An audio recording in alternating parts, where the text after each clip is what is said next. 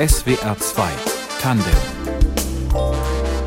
ich bin Carmen Schmalfeld. Guten Abend. Unser Gast heute ist Trainerin und Beraterin für ein rassismuskritisches Denken und Handeln, Tupoka Ogette.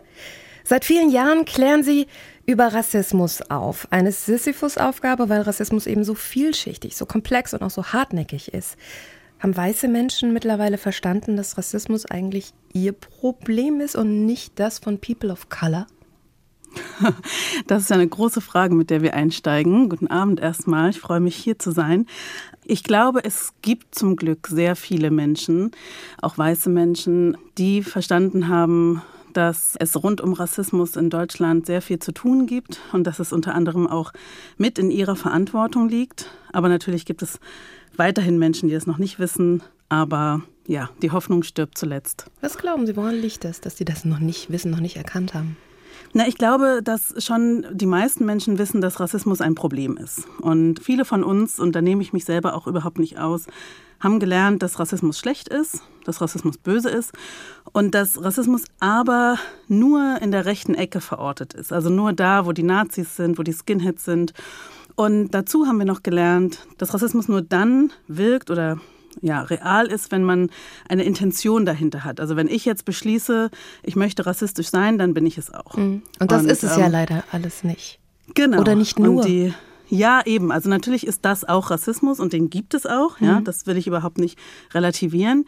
Aber die Realität ist eben auch, dass wir alle in eine Schieflage, in eine rassistische Schieflage hineingeboren wurden. Also unsere Welt und auch Deutschland ist durchzogen von rassistischen Strukturen und dementsprechend haben wir die quasi eingeatmet. Also wir sind rassistisch sozialisiert und zwar alle. Und deswegen können wir auch alle Rassismus reproduzieren. Haben Sie da ein griffiges Beispiel kurz? Für die Sozialisierung oder ja. für die Reproduktion? Also äh, Sozialisierung findet ja in allen Bereichen der Gesellschaft statt. Beispiele sind zum Beispiel Kinderbücher. Wir alle haben Kinderbücher gelesen oder vorgelesen bekommen, wo rassistische Fremdbezeichnungen benutzt werden, wo es stereotypisierte Bilder gibt von über schwarze Menschen und People of Color. Ganz klassisches Beispiel wäre Pippi Langstrumpf, ja, oder aber auch die kleine Hexe, um so zwei Beispiele zu nennen. Wir finden aber Rassismus auch in Schulbüchern und auch da besonders an vielen verschiedenen Stellen. In der Art und Weise, wie wir Dinge aufgearbeitet haben oder eben auch nicht aufgearbeitet haben. Zum Beispiel die Kolonialzeit, die deutsche, die halt zum Beispiel im Unterricht überhaupt nicht aufgearbeitet wird. Ja, das sind so ein paar Schaltstellen, an denen Sozialisierung stattfindet. Jetzt können Sie uns leider nicht das Rezept oder die Formel liefern, aller, okay, so lösen wir dieses Thema, dieses Problem Rassismus. Was ist Ihr Ansatz? Wie klären Sie auf? Wo setzen Sie an? Ja, also ich habe ein Angebot und eine Einladung. Genau die Lösung in Form von Rezepten habe ich nicht. Ich muss gerade an einen Herrn denken, der so ein bisschen, ja, der war fast wütend in einem Workshop, der sagte, ich erwarte jetzt eine Liste mit Wörtern, die ich sagen darf und dann soll diese Liste für die nächsten 100 Jahre gelten. Und das habe ich natürlich nicht und so funktioniert natürlich auch Gesellschaft nicht. Aber ich glaube, Wissen ist Macht. Das ist erstmal ein ganz wichtiger Teil von Rassismuskritik. Wir müssen lernen, uns selbst zu verstehen. Wir müssen verstehen, dass Sozialisierung stattgefunden hat. Und das ist so ein bisschen wie den Wald vor lauter Bäumen nicht sehen. Ja? Also wir sind so sehr in Rassismus oder in rassistischer Sozialisierung gebadet, dass wir sie nicht erkennen. Und das ist der erste Schritt, dass wir uns auf den Weg machen, Rassismus im Alltag erkennen zu lernen. Und dann folgen viele weitere Schritte. SWR 2 Tandem heute mit Bestseller-Autorin Topoka Ogette. Sie sind 1980 in Leipzig geboren als Tochter eines tansanischen Studenten der Landwirtschaft und einer deutschen Mathematikstudentin. Ihr Vater ist nach seinem Studium zurück nach Tansania, um dort sein erworbenes Wissen anbringen zu können. Als sie in der zweiten Klasse waren, ist ihre Mutter dann mit ihnen nach West-Berlin ausgereist. Das heißt, ihr Vater war sehr früh nicht mehr Teil ihres Alltags. Ihre Mutter hat anders ausgesehen als sie selbst. Wie war das für Sie als Kind? Ja, also mein Vater war tatsächlich, also es war ja so, dass die Studenten und Studentinnen, die in die DDR eingeladen wurden, um dort studieren zu dürfen, die mussten nach dem Studium gehen. Also sie wurden quasi gegangen und er hat dann aber noch in Westdeutschland promoviert. Das heißt, also es gab schon noch Begegnungen, auch nachdem er dann quasi nicht mehr mit uns gelebt hat. Also er ist immer wieder zu Besuch gekommen und ja, also meine Mutter, also wir sehen uns tatsächlich eigentlich sehr ähnlich, aber was uns unterschieden hat, ist natürlich die gesellschaftliche Positionierung. Sie als weiße Frau, ich als schwarzes Kind. Und ja, ich habe einerseits eine sehr behütete Kindheit gehabt. Meine Großeltern, meine Mutter, die mich sehr, sehr, sehr geliebt haben und auch beschützt haben. Und dann gab es aber Erfahrungen, vor allen Dingen in den Institutionen, die auch sehr schmerzhaft waren. Also Rassismuserfahrungen. Und das ähnelt allen Erfahrungen, die alle schwarze Menschen und People of Color in dieser Gesellschaft machen. Hatten Sie da Verbündete? Also Schulfreundinnen, hm. Kindergartenfreundinnen, Freunde? Also ich hatte natürlich Freundinnen, ich hatte auch eine schwarze Freundin und wir hatten auch das Gefühl, also es gab auch eine Verbindung, eine besondere Verbindung zwischen uns. Wir hatten aber keine Sprache, das zu benennen. Und das ist ja auch Teil in der Art und also das, was ich jetzt am Anfang besprochen habe oder worüber wir gesprochen haben, von dieser Definition mit Rassismus, mit der wir alle aufwachsen, sind natürlich auch die Menschen um mich herum aufgewachsen. Also wir hätten das gar nicht als Rassismus labeln können, was wir erlebt haben. Ich hätte keine Sprache dafür gehabt, aber ja, ich hatte Menschen um mich herum, die mich sehr geliebt haben und die auch versucht haben, mich zu beschützen in bestimmten Situationen. Aber es gab natürlich auch ganz eklatante Rassismus-Situationen, die ich jetzt gar nicht hier so unbedingt wieder hervorholen möchte und mhm. reproduzieren möchte. Aber natürlich gab es die Menschen, die mich gestärkt und geliebt haben und geschützt haben. Haben Sie irgendwo Identifikationsmöglichkeiten gefunden? Ja, also meine Mutter hatte zwei Freundinnen, auch schwarze deutsche junge Frauen, die viel Zeit mit mir verbracht haben, die, da habe ich mich quasi gesehen. Und dann war ich immer so auf der Suche. Und ich glaube, anfangs habe ich viel so Repräsentationen gefunden, vielleicht in den USA. Also in Musik aus den USA, Fernsehen dann später, als wir dann im Westen waren, in der Pubertät. Ich weiß, dass ich Filme mit Eddie Murphy geschaut habe oder, oder so. Und im deutschen Kontext gab es wenig. Aber wenn ich so eine Person, ich glaube, die erste Person, die ich im Fernsehen so wahrgenommen habe, war tatsächlich Arabella. Die hatte ähm, Talkshows. Yeah. Also das war eine Person, ich dachte, ach, die ist ja wie ich. Aber es gab sehr wenig im deutschen Raum auf jeden Fall. Sie waren als junge Frau dann nach Tansania gereist, weil bis dahin das Heimatland ihres Vaters für sie gedanklich ja so eine Sehnsucht nach Heimat bedient hatte, würde ich es jetzt mal ja. formulieren. Mhm. Und dann waren sie in Tansania und haben gemerkt, das bewahrheitet sich leider nicht. Ja, also ich war tatsächlich noch ein Kind. Das war kurz nachdem wir ausgewandert sind. Da war ich zehn, dass wir das erste Mal nach Tansania gefahren sind. Und es ist ein bisschen anders. Also es ist so, dass ich ja in Deutschland geboren bin, aufgewachsen bin, hier gelebt habe und natürlich auch hier ein Heimatgefühl hatte. Mhm. Aber dieses Heimatgefühl wurde mir halt immer wieder abgesprochen. Ja, dass Menschen gefragt haben, woher kommst du und äh, woher kommst du denn wirklich? Ach, und Leipzig und Berlin, das kann ja nicht stimmen. Du musst ja woanders herkommen und wann gehst du denn wieder? Und durch dieses Infragestellen habe ich irgendwann angefangen, mich selbst und mein Gefühl von Heimat und Zuhause, was ich natürlich hatte, in Frage zu stellen und diese Fantasie aufzubauen, dass irgendwie es eine andere Heimat gibt, die liegt dann in Tansania und wenn ich dahin komme, dann bin ich wie alle und dann werde ich da empfangen und alle werden sagen, endlich bist du zu Hause, Tupoka. Und das hat sich natürlich nicht bewahrheitet. Also wir sind dann nach Tansania gefahren und dort wurde ich auch ganz klar als die Europäerin gesehen. Ich hatte alle meine Privilegien als Europäerin auch mit im Gepäck. Das kann ich heute natürlich erst formulieren. Aber das war schon auch dann ein Schock für mich, auch festzustellen, die Leute sind wunderbar, die sind nett und, und liebevoll, aber auch das ist nicht meine Heimat. Heimat. Haben Sie diesen Ort denn mittlerweile für sich gefunden oder definiert? Also diesen, diesen einen Ort, mhm. dieses Zuhause, wo Sie sagen, hey, hier muss ich mich nicht erklären? Ich glaube, Heimat es können viele Orte sein. Also ich bin weggekommen, Heimat als äh, innerhalb von Nationalgrenzen zu besprechen. Heimat ist mein Zuhause.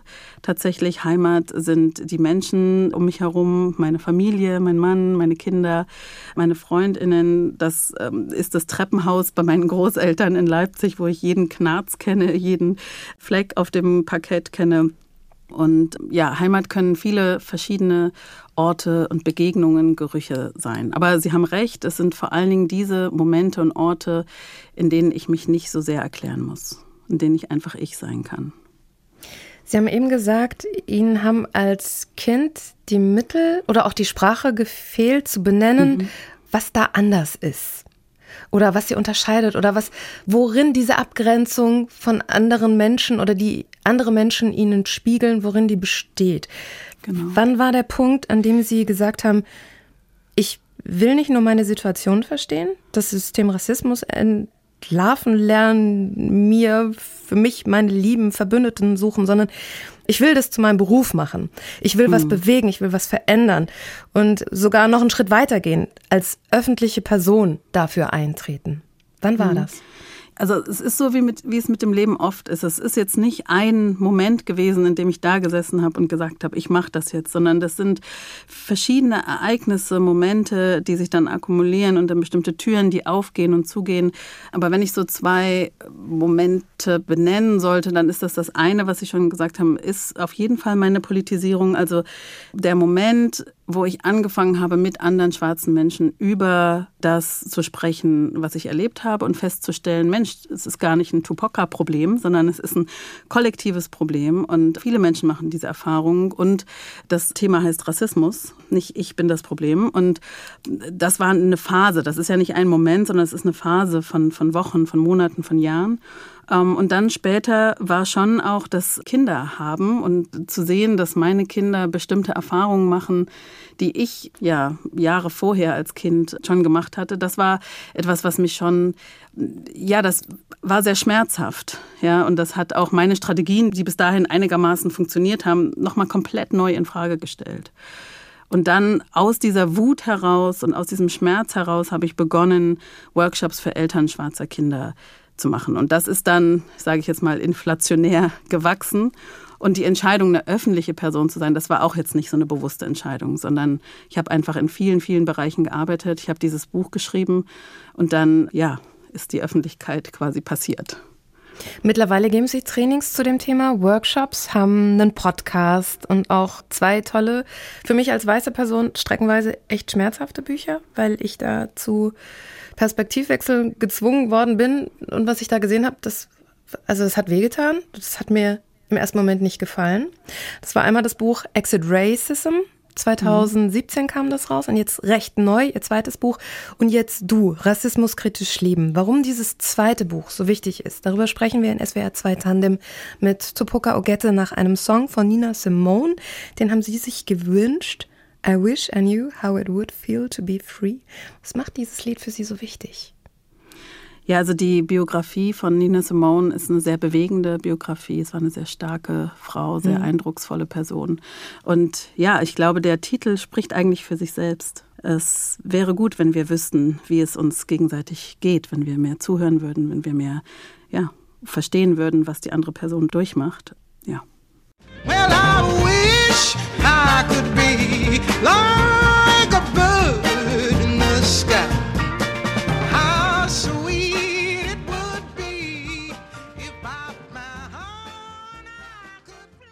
Tupoka Ogette ist heute mein Gast in SWR 2 Tandem, Trainerin und Beraterin für Antirassismus und Rassismuskritik. Sie haben einen Bestseller zu dem Thema geschrieben, Exit Racism. Im März ist Ihr zweites Buch erschienen und jetzt du, Rassismus kritisch leben.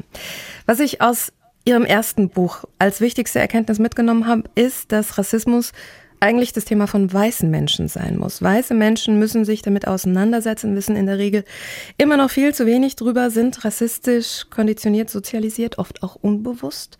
Was sagen Sie Menschen, die mehr wissen wollen, aber Hemmungen haben, weil sie nichts falsch machen wollen? Ja, den sage ich, dass ich Ihnen diese Sicherheit leider nicht geben kann. Also im Gegenteil, also ich glaube, wir leben gerade in einer Zeit, wo sehr viele Menschen Unsicherheiten haben und rund um dieses Thema und diese Angst, die Sie gerade beschreiben, das höre ich auch immer wieder in Workshops, dass Menschen sagen, ah, ich will aber keinen Fehler machen. Und ich glaube, wir müssen ein bisschen damit leben, dass wir Menschen sind und Fehler machen werden, genauso wie ich. Ich mache auch immer wieder Fehler. Und ich würde mir so sehr wünschen, wir hätten einerseits eine Fehlerfreudigkeit und gleichzeitig aber äh, einen Mut zur Selbstreflexion. Und vielleicht schaffen wir es, diese Unsicherheit ein bisschen zu umarmen und zu verstehen, dass Unsicherheit eben zu Veränderung auch ein Stück weit dazugehört. Schön wäre es natürlich, dass wenn Menschen Fehler machen und diese erkennen, dann nicht irgendwie defensiv reagieren, und das passiert leider bei Rassismus oft, sondern sagen, Mensch, da habe ich einen Fehler gemacht und das tut mir leid und ich werde versuchen, das das nächste Mal besser zu machen. Das ist schwer. Das ist schwer, auf jeden Fall. Das ist die große Aufgabe. Da nehme ich mich auch wieder nicht aus. Ja. Also ich habe auch einen Weg zu gehen und ich werde auch immer Lernende sein. Das ist ja Teil von Menschsein. Immer wieder neue Dinge lernen und zurückschauen und merken, hm, da hätte ich was besser machen können und dann versuche ich das besser zu machen. Aber ich glaube tatsächlich, dass das der Weg ist, damit wir eine neue Art und Weise finden, über Rassismus zu sprechen. Wenn wir lernen, wenn wir es schaffen können, Rückmeldungen zu Rassismus und natürlich auch zu anderen Diskriminierungsformen als Chance zu sehen, als Chance zu sehen, mhm. es besser zu machen. Ich glaube tatsächlich, Wissen ist da so ein Schlüssel, weil wenn ich das Gefühl habe, ich weiß nicht genug über ein Thema, dann ist es von vornherein mit einer Unsicherheit behaftet. Und jetzt gibt es ja in, in, in diesem Feld auch viele Bezeichnungen. Viele Menschen wollen, wollen die Selbstbezeichnungen achten, stolpern dann aber über englische Abkürzungen wie People of Color oder BAPOC. Was raten Sie da? Also mach ja, deine Hausaufgaben, informier dich oder? ja, also das ist natürlich Teil davon. Also Wissen ist wirklich Macht. Ja, das kann ja auch was Schönes sein, sich auf diese Reise zu begeben, tatsächlich Gesellschaft und Sozialisierung immer besser zu verstehen. Und ähm, natürlich macht es was, wenn ich weiß, warum sind welche Begriffe rassistisch und warum sind welche Begriffe Selbstbezeichnungen und was steht da eigentlich dahinter.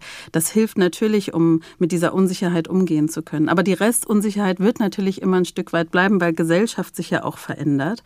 Und dementsprechend gibt es eben nicht die Liste, die einmal, die man einmal auswendig lernt und dann geht es irgendwie zehn Jahre hält die. Und ich glaube, man braucht so eine gewisse Flexibilität und auch zu sagen, ja, okay, also ich muss mit dieser Unsicherheit leben lernen und sie vielleicht auch wirklich ein Stück weit umarmen, weil es bedeutet, wir arbeiten alle an einer besseren Welt gemeinsam. Und natürlich weiß ich, dass das im, im Alltag nicht immer funktioniert, aber das könnte so die generelle Haltung dafür sein. Und ja. Wissen ist auf jeden Fall ein Schlüssel. Und was ich noch ergänzen will, ist, das Schöne ist an dieser Zeit, in der wir jetzt leben, ist, dass diese ganzen Ressourcen da sind. Man kann sich dieses Wissen wirklich erarbeiten durch Podcasts, durch Bücher. Es gibt so viele Ressourcen von so vielen tollen Menschen. Ich würde gerne noch mal kurz auf Ihre beiden Bücher eingehen. Mhm. Das erste Buch hat Rassismus als strukturelles Problem entlarvt, Denkmuster aufgezeigt, rassistische Konditionierung offengelegt. Mit dem zweiten Buch wünschen Sie sich, dass Menschen jetzt auch ans rassismuskritische Handeln kommen. Wie gelingt es? Mhm. Also das Buch ist ein bisschen der Versuch, Antworten zu schaffen für die vielen Fragen, die ich von Menschen bekomme in Workshops, die vielen Unsicherheiten, die Sie gerade angesprochen haben. Und diese Fragen ähneln sich tatsächlich von Kiel bis Zürich bis nach Oxford, sind die Fragen tatsächlich gleich. Und viele dieser Fragen habe ich aufgegriffen. Und das eine ist natürlich die Auseinandersetzung mit sich selbst. Das ist der, der erste Teil des Buches. Ja, zu verstehen, wie weiße Zerbrechlichkeit wirkt, also diese Abwehrmechanismen, die immer wieder aufkommen, wenn Rassismus oh, angesprochen da wird. Da wollte ich auch unbedingt noch mehr drüber. ja. ja, aber Entschuldigung, ja. Ja, sehr gerne. Können wir gleich hin. Ja, dann eben auch wirklich konkrete Fragen. Ne? Die Frage, woher kommst du, hat ein ganzes Kapitel bekommen, weil ich immer wieder erlebe, wie viele Menschen Fragen haben zu dieser Frage.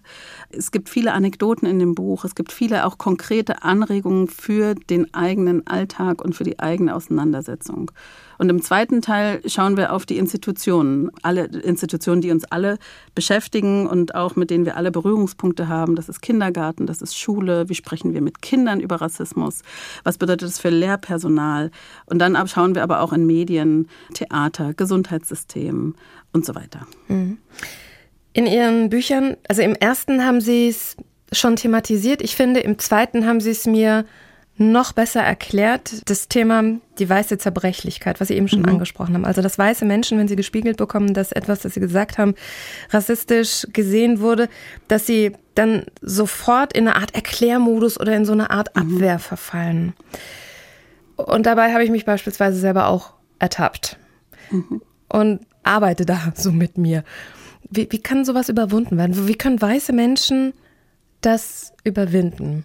Also ich glaube erstmal zu verstehen, dass das überhaupt eine Sache ist, also dass es diese Abwehrmechanismen gibt und dass man nicht nur individuell jetzt davon betroffen ist, sondern dass das tatsächlich eine kollektive Erfahrung ist, dass wirklich also fast alle Menschen, die sich mit einer Diskriminierungsform auseinandersetzen, von der sie nicht selbst negativ betroffen sind, diese Gefühle haben. Und es sind nicht nur Abwehrgefühle in Form von Wut oder den Versuch, etwas zu relativieren. Das sind auch Gefühle wie Schuld und das Scham. Das ist Scham, genau. Ähm, also weil genau. ich mich selber ja nicht so, so sehe und auch keinesfalls so sein möchte Richtig.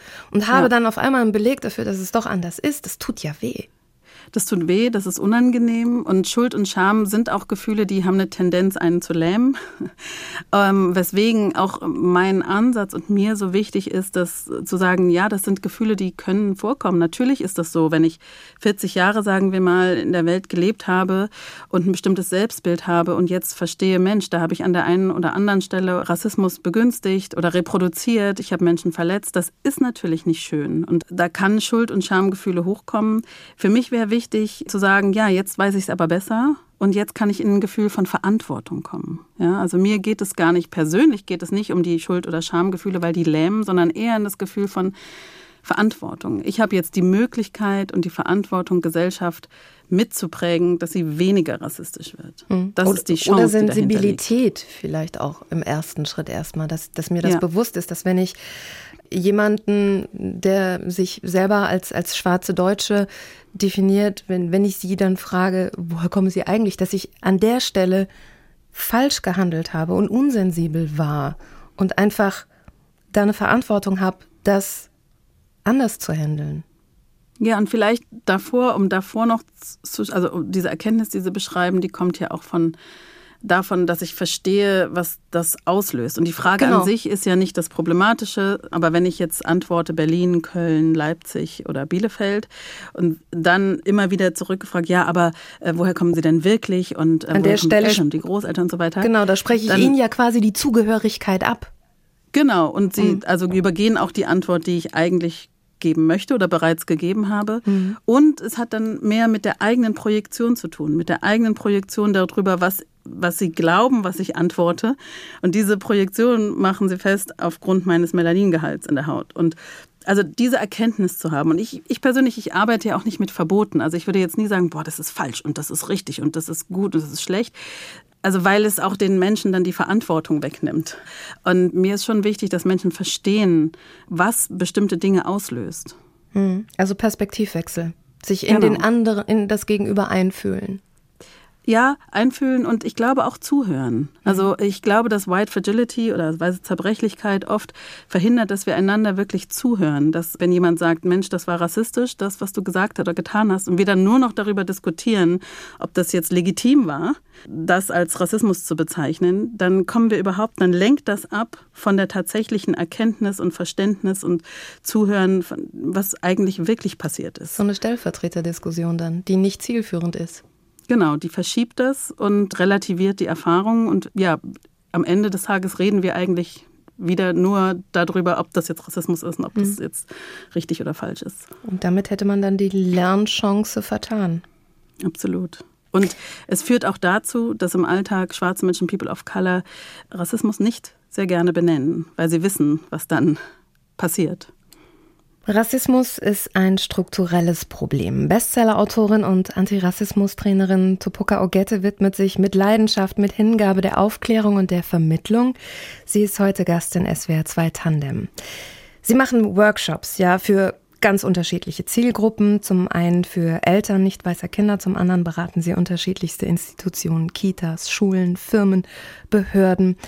Was begegnet Ihnen da immer wieder an rassistischen Denkmustern, die vielleicht im ersten Moment gar nicht als solche auch von den Teilnehmern wahrgenommen werden? Hm. Also ich glaube, dass viele Menschen in die Workshops kommen und glauben, dass sie eigentlich schon sehr viel wissen zu Rassismus und dann verwundert sind, wie groß und umfassend das Thema ist. Und ich glaube, ein Aspekt ist auf jeden Fall Kinderbücher, weil das Lesen von Kinderbüchern haben wir oft irgendwie gespeichert als schöne Momente, Momente, wo wir vorgelesen bekommen haben. Und wenn Menschen dann in den Workshops tatsächlich bestimmte Stellen, zum Beispiel in Pippi Langstrumpf, aber auch in anderen Kinderbüchern, nochmal lesen, sind sie doch sehr entsetzt, wie viel Rassismus diese Kinderbücher an vielen Stellen enthalten. Aber wir schauen zum Beispiel auf die Werbung, die wir oft da nicht so, so halbbewusst wahrnehmen, wo auch viel einerseits Sexismus, aber auch mhm. Rassismus stattfindet. Das wären so zwei Beispiele.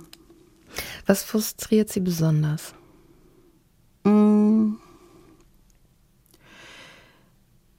Gute Frage. Ich muss überlegen. also natürlich ist es tragisch, dass, also einerseits gehört es natürlich dazu, so eine gewisse Endlosschleife. Also das ist auch Teil meiner Arbeit, dass ich bestimmte Dinge immer wieder neu erklären muss. Dazu habe ich mich ja in den letzten zehn Jahren bewusst entschlossen. Und gleichzeitig ist es natürlich tragisch zu wissen, auch für mich selber, dass ich weiß, egal wie viele Workshops ich mache, egal wie erfolgreich ich in diesem Bereich werde und egal wie viel Arbeit gegen Rassismus geleistet wird, ich werde nicht verhindern können, dass meine Kinder Rassismuserfahrungen machen. Und das ist schon ja etwas, mit dem ich klarkommen muss und das mich oft frustriert, was mich oft traurig macht. Was hilft Ihnen dann in solchen Momenten? Einerseits meine Kinder selber, um zu sehen, wie viel diese neuen Generationen von Kindern, wie viel Wissen sie schon haben an in Momenten oder in einem Alter, in dem ich noch überhaupt kein Wissen hatte, wie viel Sprache sie inzwischen schon haben. Natürlich auch die vielen, vielen Menschen. Ich bin ja keine Insel. Also Rassismuskritik wird ja von vielen, vielen Menschen betrieben. Vor mir wurde es betrieben. Es gibt viele Kollegen, Kolleginnen und die geben mir natürlich Hoffnung in Momenten, wo ich sie nicht finden kann. Aber natürlich auch Begegnungen in meiner Arbeit, in meinen Workshops oder Lesende von meinen Büchern, wo ich merke, wow, da hat sich tatsächlich was getan. Da sind Menschen, auch weiße Menschen, die sich aktiv auf diesen Weg machen. Mhm. Jetzt haben Sie gerade schon gesagt, in Ihre Workshops kommen mitunter Menschen, die glauben, dass sie schon sehr viel wissen. Was sind so aus Ihrer Sicht die, die härteren Nüsse in den Workshops? Also die, die wir eben beschrieben haben oder die, die äh, vielleicht sofort dann auch alles in Frage stellen und in diese Abwehrhaltung gehen? Ja, also ich muss dazu sagen, dass ich wirklich schon über 1000 Veranstaltungen gemacht habe. Das heißt, ich habe schon, glaube ich, sehr viele Facetten von weißer Zerbrechlichkeit gesehen und einen ganz guten Umgang auch damit. Es ist natürlich frustrierend, wenn ich merke, da ist eine Person, die lässt sich nicht ein auf diese Auseinandersetzung. Und das ist natürlich auch Teil des Privilegs. Also ein, ein Teil oder ein Privileg von Weißsein ist, dass ich mich nicht mit Rassismus auseinandersetzen muss, wenn ich es nicht möchte. Wir sind in unserer Arbeit sehr engagiert. Wir teilen viele Anekdoten. Wir nehmen Menschen mit auf eine Auseinandersetzung zum Thema, ja, mit der Vergangenheit, mit dem Heute und so weiter. Und natürlich ist es dann frustrierend, wenn, wenn Menschen sich komplett dem entgegenstellen. Und gleichzeitig ist es aber auch für mich immer wichtig zu sagen, dass, oder für mich ein Lernprozess gewesen, zu sagen, ja, ich erreiche die, die ich erreichen kann und den Rest gebe ich ab an der höhere Macht. Wie muss ein Seminar laufen, damit Sie für sich rausgehen und sagen, das ist richtig gut gelaufen, das war ein Erfolg? Ja, das sind zum Glück, muss ich sagen, die meisten Workshops, die wir machen. Dafür bin ich auch sehr dankbar. Und das ist so ein Zustand, wo ich merke, dass die Menschen was verstanden haben, wo es auch emotional wurde. Also Menschen sind oft sehr emotional berührt nach diesen Workshops und ähm, wo die Rückmeldung ist, ich wünschte, ich hätte diesen Auseinandersetzungen schon viel früher gehabt in meinem Leben und wo Menschen wirklich mit einem Gefühl von Verantwortung rausgehen, wo sie das Gefühl haben und auch äh, formulieren und sagen, Mensch, ich möchte jetzt mich so oft es geht bewusst dafür entscheiden, hinzuschauen, zuzuhören, noch dieses Buch zu lesen und noch dieses Gespräch zu führen und aktiv das weiterzuführen. Und ich bin sehr dankbar, dass ich so viele Menschen begegnen darf, die das tatsächlich tun. Jetzt habe ich eine Sache noch gelesen, da war ich so ein bisschen überrascht. Sie haben auch im Auswärtigen Amt beraten. Und mein erster Gedanke war, äh, haben die sowas wie Rassismus kritisch denken und handeln, haben die das nicht schon längst als Kernkompetenz? Genau dieses Ministerium, das Auswärtige Amt. Waren Sie auch so erstaunt über diese Anfrage? Also ich habe einen Vortrag gehalten bei den, wo sich alle auswärtigen Ämter der Welt zuschalten können. Und nein, also, also ich freue mich natürlich, wenn Institutionen generell mich einladen für diese Auseinandersetzung. Und diese Auseinandersetzung ist ja auch nicht mit einem Schlag getan. Wir haben uns damit auseinandergesetzt und das ist fertig, sondern es ist ja ein ongoing Prozess. Deswegen freue ich mich immer, wenn Strukturen oder Institutionen uns einladen. Und das, was Sie sagen, könnte ja eigentlich für alle Kontexte gelten. Also man müsste, würde meinen, Rassismuskritik müsste obligatorischer Bestandteil von äh, Schule zum Beispiel sein, von LehrerInnenausbildung. Ist Oder auch Kunst, Musik. Ja? Genau, also mhm. in allen Bereichen sollte es eigentlich Teil sein. Und ich glaube, das Selbstverständnis ist es auch oft, dass Menschen halt glauben, ja klar, wir wissen, was Rassismus ist, das ist das mit den Nazis und das ist das Böse, aber es hat wenig mit mir zu tun. Und das ist ja ein gesamtgesellschaftliches Phänomen, weswegen das Auswärtige Amt auch nicht mehr oder weniger rassistisch sozialisiert ist wie alle anderen Kontexte auch. Mhm. In Ihrem Buch schreiben Sie, dass es ein Marathon ist für diejenigen, die sich aktiv mit Rassismuskritik beschäftigen, wo wir als Gesellschaft in diesem Marathon momentan stehen. Darüber gleich mehr. Zuvor hören wir ihren zweiten Musikwunsch. Das ist Tracy Chapman und The Promise. Wieso haben Sie sich diesen Song ausgerechnet ausgesucht? Mm, Tracy Chapman habe ich kennengelernt Anfang der 90er. Meine Mutter hat das ganz viel gehört. Das heißt, es hat für mich ganz warme Kindheitserinnerungen. Und als ich meinen Mann kennenlernte, haben wir festgestellt, dass wir beide, also er auch Tracy Chapman sehr, sehr viel gehört hat in seinen jungen Jahren. Und das verbindet uns und dieses spezielle Lied ist quasi unser Song.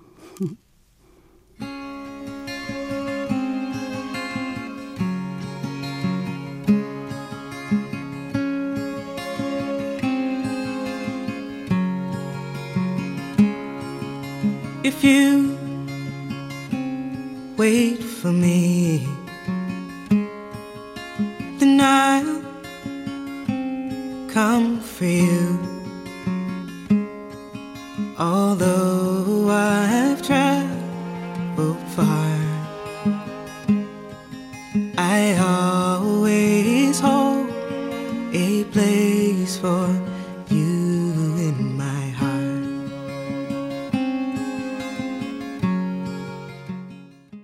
SWR 2 Tandem mit Tupoka Ogette, die uns begleiten möchte auf einem Weg hin zu rassismuskritischem Leben und Handeln.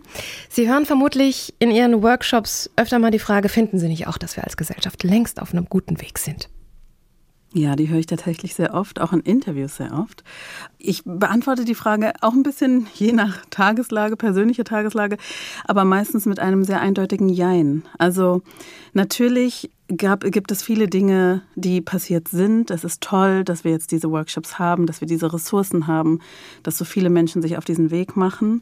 Und gleichzeitig leben wir aber in einer Welt, wo wir auch immer wieder Backlash haben, auch konkret zu diesem Thema. Also gerade jetzt, wo ich hier sitze, gab es ja dieses Shooting in, in Buffalo, Buffalo gerade, mhm. was mein Herz natürlich sehr, sehr schwer macht. Mhm. Deswegen sind Tage wie diese, die, wo ich sehr tief graben muss, um die Hoffnung zu finden. Und diese Backlashs gibt es nach wie vor. Wir leben nach wie vor in einer rassistischen Gesellschaft.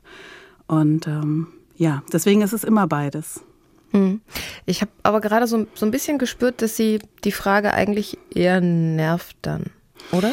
Hm, also die Frage nach der Hoffnung, die kann ich total verstehen, weil ich, also auch ich operiere ja oder ich kann diese Arbeit nur machen, weil ich aus einem, einer Quelle der Hoffnung jeden Morgen aufstehen muss. Also ich brauche diese Hoffnung auch selber und deswegen kann ich die Frage danach sehr gut verstehen.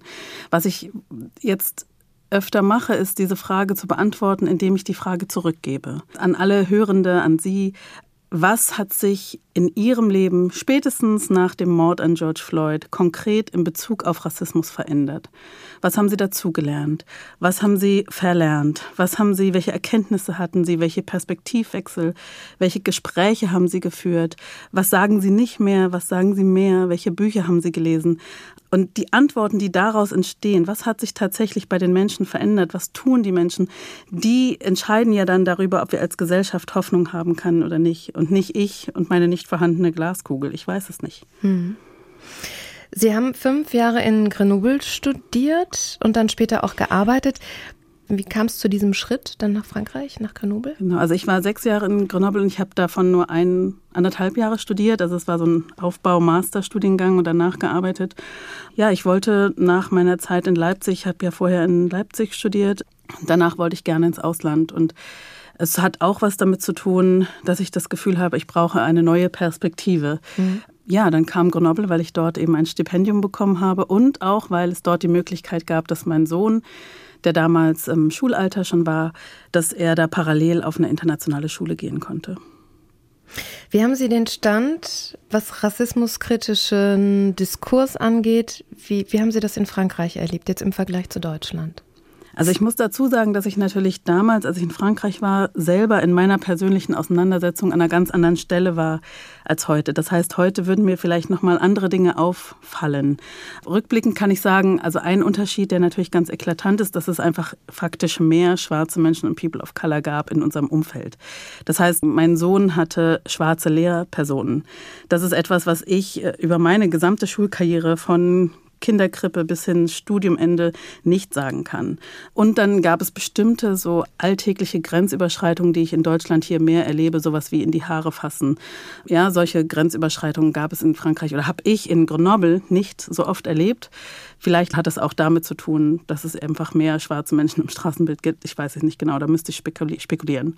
Aber gleichzeitig ist es total wichtig, auch zu wissen, dass Frankreich natürlich auch eine wahnsinnig krasse ähm, Kolonialgeschichte hat und bis heute ja auch noch Kolonien mhm. besitzt. Also Rassismus gibt es dort auch mhm. sehr viel sogar.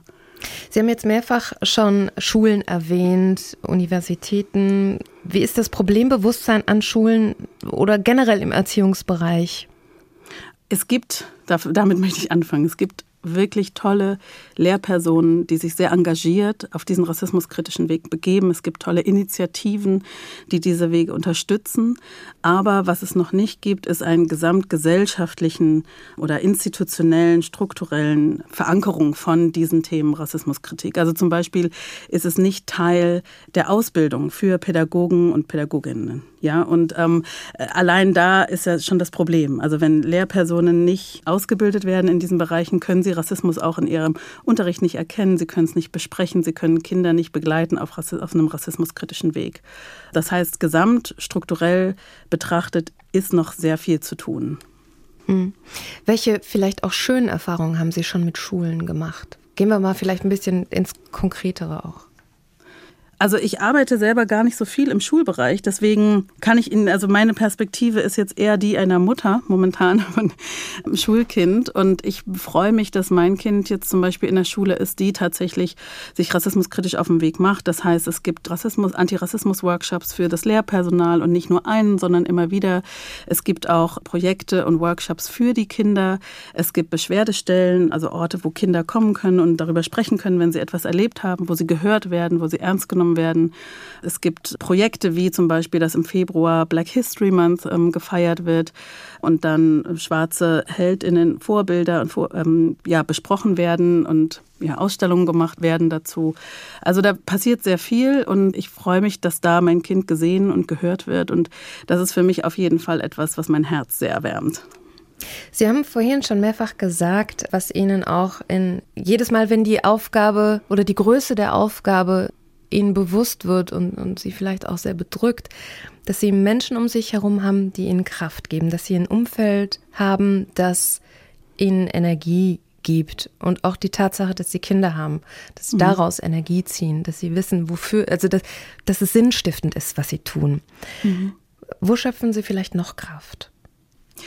Also ich finde es sehr berührend, zu sehen, wie viele schwarze Menschen und People of Color ich treffen kann in so vielen unterschiedlichen Institutionen und Orten und Organisationen, die jeden Tag im Kleinen und im Großen ja wirken und inspirieren und leben und arbeiten und lieben, trotz, trotz der vielen Rassismuserfahrungen und in der Verschränkung vielleicht noch andere äh, Diskriminierungserfahrungen, die sie machen.